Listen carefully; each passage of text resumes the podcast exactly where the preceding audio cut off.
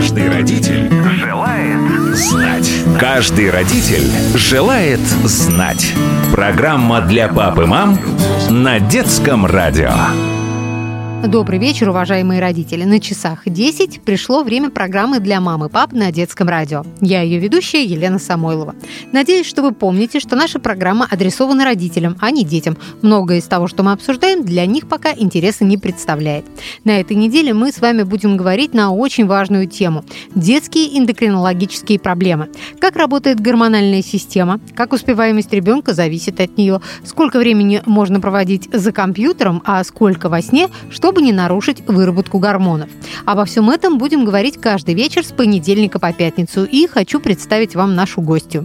Разобраться в теме нам поможет врач, детский эндокринолог, диетолог, нутрициолог, основательница онлайн-школы питания и гормонального здоровья СИЦ, автор книги «Гармоничный ребенок. Рекомендации от практикующего врача детского эндокринолога» Юлия Сидорова. Юлия, добрый вечер. Здравствуйте. Каждый родитель желает знать.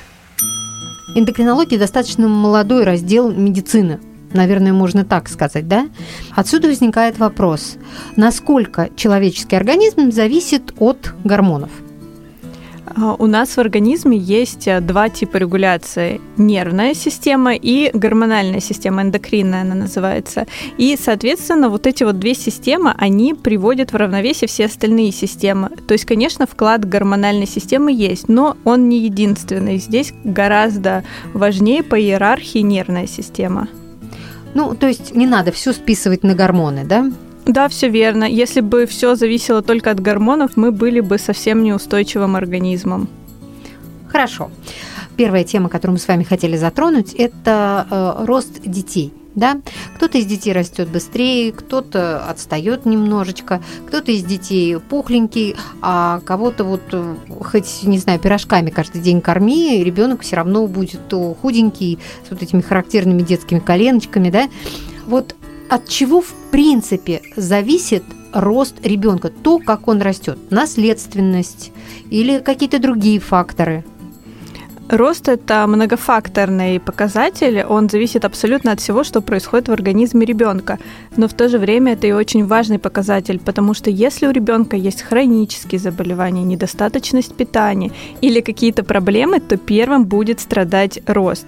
На рост влияет, конечно же, наследственность. То есть, конечно, мы не можем а, говорить, что у высоких родителей а, не будет высоким ребенок. Или наоборот, если родители низкие, глупо ожидать, что ребенок будет выше а, родительского роста. Но это не единственный фактор. А также зависит питание. Достаточно ли а, ребенок получает белков, углеводов в своем рационе. Также зависит от того, есть ли у него какие-то хронические заболевания. Например, хронические заболевания печени, почек, они также будут приводить к нарушению роста.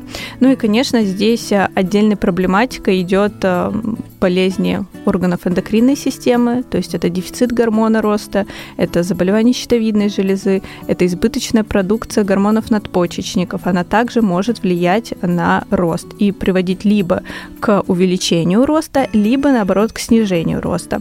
Ну и, конечно же, здесь э, играет э, важную роль э, физическая активность и наличие мышечной массы в организме ребенка. А, например, вот мы знаем, что при ожирении, например, а, конечный рост детей может уменьшаться, хотя когда у ребенка есть ожирение в моменте, а, рост будет выше, чем у сверстников, потому что там вырабатываются так называемые инсулиноподобные факторы роста, которые стимулируют а, скелет к увеличению линейного роста, и дети становятся выше поскольку, например, особенно у мальчиков, да, всем же нравится, когда они высокие. Есть повод для радости, что вот такой способ э, увеличивать скелет выбрал организм? Повторюсь, что это очень-очень много различных факторов. Конечно, если мы рассматриваем вопрос избыточного веса или лишнего веса у ребенка, то там больше последствий, нежели каких-то преимуществ э, у данного способа увеличения роста. Я к тому, что не опасен ли именно такой рост скелета? То есть не опасно ли то, что вот ожирение способствует тому, что ребенок выше ростом? Или э, здесь, в общем, не столько опасность? Э, да нет, здесь не сколько опасность, сколько увеличение роста именно в моменте. Ну, то есть, условно говоря, мы возьмем ребенка 6 лет с нормальным индексом массы тела и ребенка 6 лет с ожирением. Ребенок с ожирением будет выше, чем ребенок э, с нормальным индексом массы тела. Но вот если мы возьмем тех же детей, например, уже в 16 лет, то, скорее всего, ребенок с ожирением будет по росту ниже того, кто без ожирения. То есть у него уйдет все в полноту. А, ну, здесь а, более такой сложный механизм, то есть а, у нас ожирение, оно влияет также и на половое созревание опосредованно там, через снижение выработки тестостерона у мальчиков, а у девочек, наоборот, через а, увеличение выработки эстрогенов. Из-за этого может запускаться преждевременное половое развитие, а половые гормоны, в свою очередь, тоже влияют на рост. То есть поэтому у нас а, в подростковом периоде э, так принято говорить, что есть ростовые скачки, да, вот ребенок ушел куда-то на три месяца, летом, например, и приходит, и там плюс 10-15 сантиметров в росте. Вот это ростовой скачок. Он он происходит э, за счет того, что в этот период действует не только гормон роста, но и какой-то половой гормон, соответственно, тестостерон или эстроген в зависимости от пола. И вот два фактора в этот момент влияют на рост, из-за этого происходит ростовой скачок. А так как при ожирении мы с вами уже знаем, да, что есть риск преждевременного полового развития, а здесь, э, наоборот, эти сроки полового созревания смещаются раньше, и, соответственно, ростовые скачки происходят у ребенка с ожирением раньше, нежели чем у его сверстников без этой проблемы. А потом зоны роста закрываются, и уже сверстники с нормальным индексом массы тела догоняют того, кто был с ожирением. А тот, у кого было ожирение, и родители с этим не разобрались, э, там остаются проблемы. Да, такой же рост и остается конечный. А вот если один родитель невысокий, а другой высокий, ребенок э, скорее в кого пойдет? Какой здесь признак будет скорее доминантным? Ну, здесь зависит на самом деле от а, пола. То есть а, девочки, а, они будут меньше, да, мальчики будут больше. А, есть такая расчетная формула а, рост а, родителей а, в сантиметрах сложить, разделить на 2 и прибавить 13 сантиметров, если это мальчик, и уменьшить 13 сантиметров, если это девочка. Это математическая модель прогнозирования прогнозируемого роста. Конечно, она с погрешностью там, от 10 сантиметров в обе стороны. То есть, условно говоря, если мы по формуле получаем целевой рост 166 сантиметров, то у нас э, вариация конечного роста от 156 до 176. Но именно эта формула помогает врачам в том числе ориентироваться, а выходит ли ребенок на вот этот свой конечный рост. Конечно, это математическая модель, здесь какие-то есть статистические погрешности, но в целом можно примерно использовать для того, чтобы понять, какого роста будет ребенок. Ну вот смотрите, ребенок растет, да, он может опережать своих сверстников, может отставать от своих сверстников. Ну, вот раньше всегда говорили, о, перерастет, догонит или там остановится. Вот есть ли какие-то а, маркеры, признаки, по которым мы можем понять, что ребенок растет неправильно? Вот чтобы обратить на это внимание и как-то вовремя начать исправлять ситуацию. Да, в контексте роста мы, конечно, чаще всего говорим о низком росте, потому что высокий рост, э, ну, он, как правило, является конституциональным, то есть именно то, что говорится от родителей, да, передавшийся по наследству. А если родители выше среднего в популяции, ну, то есть это девушки выше 170 или мужчины выше 190 сантиметров, то, соответственно, ребенок тоже будет высоким, и в этом нет патологии. А высокий рост иногда может э, сопровождаться синдромальными нарушениями, но это редкая история, и, конечно, это, скорее всего, педиатр все-таки все заподозрит на любом из приемов. А что такое э, синдромальные нарушения? Синдромальные нарушения – это э, нарушения, в которые входит состав какого-то синдрома. Например, самым распространенным синдромом симптомом которого является высокорослость, является синдром Марфана. То есть это высокие детки с арахнодактилией. Что это такое? Это паучьи пальцы, вот если мы дословно переведем. А, Такие тонкие, изящные. Тонкие, длинные, да, и, э, соответственно, вот это вот такой признак того, что у ребенка может быть синдром Марфана. Но при синдроме Марфана есть и поражение соединительной ткани, то есть это избыточная гибкость суставов, гипермобильность, да, это называется. А также есть изменения в области сердца, то есть это либо дополнительная хорда, либо какие-то проблемы с митральным клапаном. Это изменения в области глаза, изменения в хрусталике. То есть это то, что, скорее всего, выявиться рано, если родители посещают педиатра и вообще обращаются за медицинской помощью. Но если мы говорим в контексте низкого роста, то здесь действительно есть такие красные флажки, на которые нужно обращать внимание. Если рост ребенка менее 4 сантиметров в год, это повод обратиться к эндокринологу. А также если к 4 или 5 годам а, ребенок значительно ниже своих сверстников, ну то есть прям мы видим визуально, что в садике, например, ребенок на голову ниже своих одногруппников, это тоже повод обратиться. Почему именно этот возраст? Потому что 4-5 лет – это пик диагностики дефицита гормона роста. И здесь как раз именно с этого возраста очень хорошо и благоприятно начинать лечение, чтобы улучшить ростовой прогноз своего ребенка. Хорошо. А вот ребенок э, невысокого роста. Как понять, что это действительно нехватка гормона роста, а не он так растет, и что он потом как рванет и станет, не знаю, на физкультуре самым первым э, в шеренге? Это очень хороший вопрос, а, потому что действительно нам нужно понять, на какие ориентиры опираться, чтобы пойти к врачу. А, но здесь, надо ли идти к врачу? Да, надо ли идти к врачу. Но здесь очень важный момент, что в 6 лет а, вообще профилактический осмотр детского эндокринолога обязателен. То есть если ребенку 6 лет, лучше сходить, потому что все-таки, несмотря на то, что заболевание эндокринной системы это редкая история, но именно вовремя начатое лечение позволяет создать хорошее качество жизни ребенку.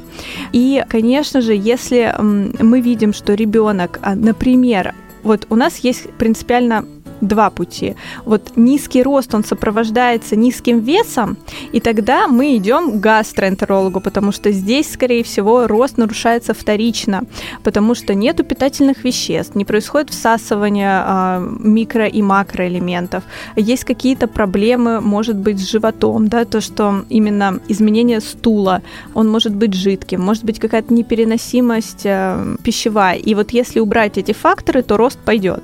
И здесь, конечно же, если низкий рост и низкий вес, это уже пациент гастроэнтеролога.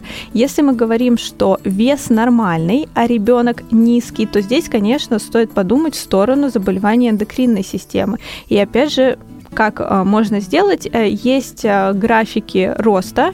Их можно, в принципе, скачать на сайте Всемирной организации здравоохранения. Они есть в свободном доступе. Есть специальные приложения, которые есть на телефон. Их тоже можно скачать. Они так и называются трекеры роста. Вообще на разные версии телефонов существуют. И там самостоятельно строить график роста. Мы измеряем рост детей старше года не реже, чем раз в полгода. А если мы мерим чаще, то велика велика вероятность погрешности. Поэтому раз в полгода измеряем, после 6 лет можно раз в год измерять, и, соответственно, мы выстраиваем вот этот график роста на основании наших измерений.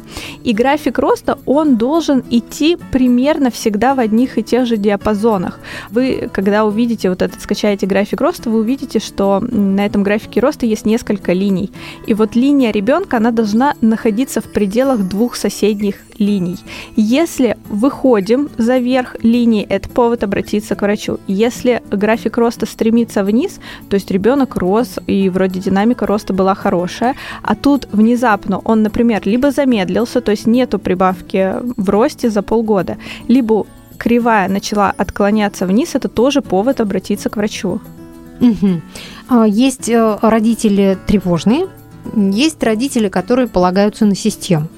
С ребенком положено ходить к педиатру в разном возрасте, там период прохождения осмотров он разный. Вот если есть проблемы, в принципе, педиатр может их заметить или родитель должен сам тоже контролировать? В идеальном мире, конечно, педиатр должен заподозрить эти проблемы. И в целом, ну, вот современное поколение врачей, по крайней мере, вот мои коллеги, они, я знаю, точно следят за этим. А, но, конечно, лучше всегда перестраховываться и самостоятельно тоже хотя бы просто записывать а, дату, рост, и с этими данными уже приходить на прием к педиатру, чтобы выстроить ту же самую кривую роста, чтобы оценить, какая сейчас динамика в росте есть. Поэтому, ну, здесь, конечно, надеемся на врачей, но в то же время иногда себя подстраховываем и хотя бы раз в полгода делаем заметочки, какой был рост у ребенка. Но бегать каждую неделю по кабинетам эндокринолога тоже не стоит. Нет, абсолютно нет. Первый раз ждем вас в 6 лет. Угу. А сейчас э, есть вот э, в качестве э, специального посещения поход к эндокринологу или это на совести родителей, они должны сами пойти? А, ну, вообще в приказе есть а, профосмотр детского эндокринолога, но опять же зависит от э, каждой конкретной поликлиники, потому что в целом у нас всего около двух тысяч на всю Россию, и не во всех поликлиниках есть детский эндокринолог. Ну, то есть это должно входить, скажем так, в диспансеризацию перед школой, э, и за этим надо тоже следить. Да, да. Так, очень хорошо. Вот мы э, поняли, что наш ребенок растет неправильно. Что с этим можно сделать? А, как ему помочь? Да, здесь самое важное а, понять, что ни витамины, ни физические упражнения, а, ни какие-то добавки, они не повлияют на рост. То есть у задержки роста всегда есть какая-то причина. Либо нужна специальная диета, например, если у ребенка есть э, целиакия, то есть непереносимость глютена, и исключение глютена из рациона поможет нормализации роста. А, либо это все-таки заболевание эндокринной системы, и тогда мы здесь уже применяем заместительную гормональную терапию. А вот если мы не будем применять заместительную гормональную терапию, тогда у нас появятся и другие осложнения, потому что уровень гормонов в организме он должен быть на постоянной норме. И э, если это хронические заболевания сердца, легких, печени, почек, то мы должны компенсировать это заболевание. То есть, условно говоря, у ребенка есть врожденный порог сердца, и сейчас он находится в стадии декомпенсации. Я думаю, родители, у которых есть а, такие а, заболевания, у детей, у которых есть такие заболевания, не понимают, о чем я сейчас говорю. И вот пока вот эту декомпенсацию мы не уберем, рост не наладится. Поэтому нужно, если мы видим, что ребенок отстает в росте, наша задача понять причину, и здесь э, может потребоваться консультация нескольких специалистов. Но как только мы выявим причину и устраним ее, так рост и будет нормализоваться. А есть э, заблуждение, что, например, если висеть на турнике, если отдать э, в баскетбол, если плавать, то рост увеличится. И действительно, за счет э, перерастяжения межпозвоночных дисков мы можем увеличить рост на полтора сантиметра в течение суток. Ну, то есть, условно говоря, если мы утром повисели на турнике, то вот эти полтора сантиметра в течение суток у нас и будут. Но это не значит, что рост постоянно увеличится на полтора сантиметра сантиметра. То есть рост это глобальная такая система, а, более сложная, нежели чем просто повлиять на рост физическими упражнениями. А баскетбол, вот я часто да, рассказываю тоже про рост, и мне в ответ пишут, ну вот отдайте в баскетбол, тогда он подтянется.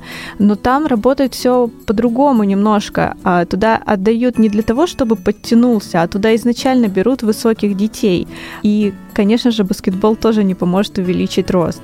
А вот эти полтора сантиметра, про которые вы говорили, они будут держаться один день, на следующий день человек возвращается к своему э, росту? Да, да. Ну, в целом, если... Э... Если каждый день висеть на турнике, да? да? да? Но тут можно еще такой интересный эксперимент провести, измерить свой рост утром и измерить свой рост вечером, и он будет различаться а, примерно утром вот мы эти... высокий, да, красивый. Да, потому что не было воздействия силы земного притяжения, а к вечеру мы все пониже, потому что уже межпозвоночные диски вот так немножко прижались к друг другу, и, соответственно, сантиметр, минус сантиметра к вечеру у нас в росте происходит. Тогда возникает справедливый вопрос. А, ну, по поводу плавания говорят, что это полезно, а вот висеть на турнике и растягивать свой позвоночник, это вообще не опасно? Да нет, нет. Опять же, если это делать с умом, если это не подвязывать там к ногам гантели какие-то, а просто со своим собственным весом. И не просить подергать да, кого-нибудь себе да. за ноги. Так, все хорошо. А почему так важно следить за тем, как растет ребенок? Какие опасности мы можем пропустить, если не обратим на это внимание? Вот здесь, а, когда мы говорим про рост, а, нам очень важно понимать рост в контексте полового развития. Почему? Потому что когда вот большинство это не знает, и это очень огорчает, потому что есть такие ситуации, когда уже врачи даже бессильны. Никто практически не знает, что после, например, начала менструации у девочек рост останавливается. И сейчас... То есть вот какого она есть сейчас роста, она такая останется? Да, там, конечно, есть, ну, согласно исследованиям, у нас от 2,5 до 10 сантиметров может быть прибавка, но мы не узнаем конкретно, сколько будет у этого ребенка, 2,5 или 10 сантиметров.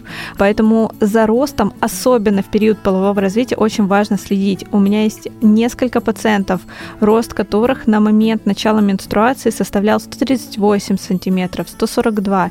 И эти девочки такими и остались, к сожалению. А ведь сейчас еще и созревание происходит намного раньше, то есть девчонки как бы меньше ростом в этот момент. Да, то есть э, здесь, да, действительно, ну я не скажу, наверное, что э, в целом тенденция такая к раннему созреванию. Это, скорее всего, вот как раз э, то, что не ходит на профосмотры, просто не Следят направляет свой фокус внимания на эту проблему, да, ну потому что как бы кажется, что, ну ладно, там 7 лет грудь выросла, ну ладно, все сейчас э, созревают рано. Хотя на самом деле до 8 лет у девочек не должно быть ни единого признака полового созревания. Ни роста груди, ни запаха пота, ни оволосения, ни в области подмышек. Вообще вот ничего не должно быть. У мальчиков эти сроки до 9 лет. Соответственно, до 9 лет ничего у мальчиков не должно быть. Вот если грудь появляется в 5 лет у девочки, вот как раз-таки она под угрозой того, что у нее будет ранее преждевременное половое созревание, а это приводит к раннему закрытию зон роста. И это вот как раз те истории, когда ребенок остается 140 сантиметров, ну, в лучшем случае 145 сантиметров в конечном росте. И а, такая же история у мальчиков. И такая же у мальчиков, да. И для мальчиков на самом деле это очень психологически тяжелая история. У меня тоже такие есть пациенты. Конечный рост мальчиков там составляет 157 сантиметров. И для них это очень большая а, трагедия, потому что это гораздо ниже среднепопуляционного роста, и каких-то способов увеличить рост, кроме как вот единственный способ, который варварский, но он хоть как-то может увеличить рост, это использование аппарата Елизарова, то есть это перелом ног и растягивание за счет костной мозоли, вот увеличение промежутков между костями там от 5 до 7,5 сантиметров. Ну, то есть это тоже сопряженные с, с огромными рисками для здоровья процедура. И она единственная, которая может помочь при закрытых зонах роста. Поэтому лучше всего заботиться до того, как зоны роста закрылись, и не пренебрегать вот этими осмотрами врачей в 6-10 лет. Вот, вот в 6-10 лет обязательно. Даже если там не удалось по месту жительства в рамках диспансеризации пройти, лучше перестраховаться, сходить и убедиться, что с ребенком все хорошо. А, между прочим, вообще на запах пота у девочек и мальчиков до 8 и до 9 лет, соответственно, э, сейчас часто жалуются родители. Да, но здесь э, тоже такая проблема, как запах пота, ее тоже нужно в комплексе рассматривать. То есть сам запах пота, он происходит за счет действия бактерий на нашей коже. А вот созревание потовых желез, оно чаще всего происходит под действием половых гормонов. И здесь, конечно, мы должны смотреть ну вот не на гипотетического человека, а на каждого конкретного. То есть, условно говоря, запах пота может быть признаком преждевременного полового развития. Если у нас у ребенка нету других вторичных половых признаков, нету там молочных желез, нету оволосения, то, скорее всего, запах пота вот у такого ребенка, у которого только изолирована жалоба на запах пота, скорее всего, у него со здоровьем все нормально. Каждый родитель желает знать. Незаметно время нашей программы подошло к концу. Мы делаем паузу и в следующей программе снова встретимся с нашим экспертом, врачом, детским эндокринологом, диетологом, нутрициологом Юлией Сидоровой.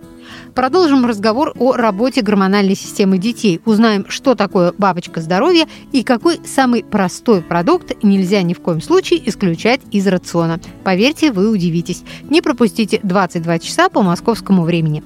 На сегодня я, Елена Самойлова, прощаюсь. Если у вас есть вопросы, касающиеся воспитания и здоровья детей, оставляйте их на страничке нашей программы на сайте детифм.ру. Кстати, там же вы можете еще раз переслушать все выпуски нашей программы, которые уже были в эфире.